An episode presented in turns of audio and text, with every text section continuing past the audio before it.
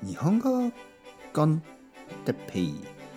日本語学習者の皆さんをいつもいつも応援するポッドキャストは。今日は日本語学習サバイバーについて。日本語学習サバイバー。はい皆さんこんにちは。日本語コンテッペイの時間ですね。元気ですか？僕は今日も元気ですよ。えー、っと、今日はですね、日本語学習サバイバー。サバイバー、サバイブする。ね、サバイブ。サバイバー。ね、サバイバーというのは、その、まあ、死んでない人、生き残った人、ね、生きている、まだ生きている。ね、その人のことをサバイバーと言いますね。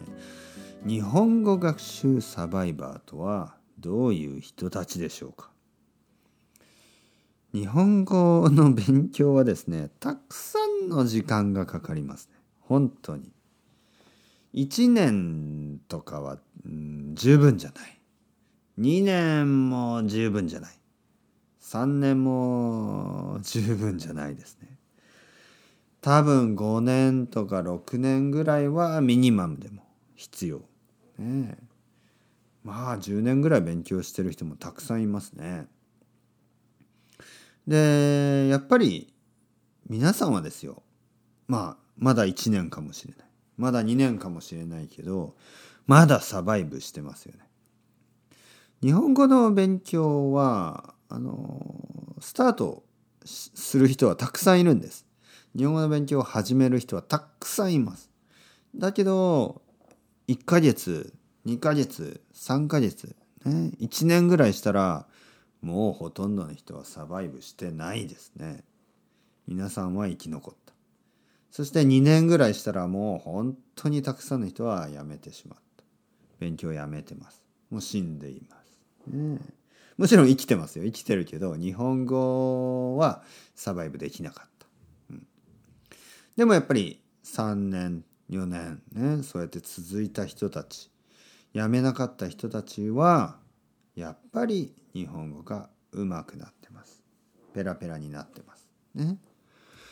日本語の勉強、ね、日本語がペラペラになるというのはそういうことです。日本語が上手くなるのは辞めなかった人ねサバイブした人。勉強をやめなかった人です。逆に言えばね、逆に言いますよ。反対に言えば。やめなければ必ず上達します。やめなければ必ずペラペラになります。問題は時間です。時間をかける。ね、時間をかける。やめないでください。ね、やめないで5年間、6年間、7年間、ずっと勉強を続けてください。そうすれば必ず大丈夫です。必ず良くなる。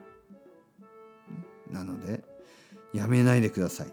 サバイブしてください、ね、今日はそういう話です、ね、皆さんは今日も今日もサバイブしました。そうやって一日一日毎日をサバイブしてください。それではまた皆さんチャウチャウアストレゴ。またねまたねまたね。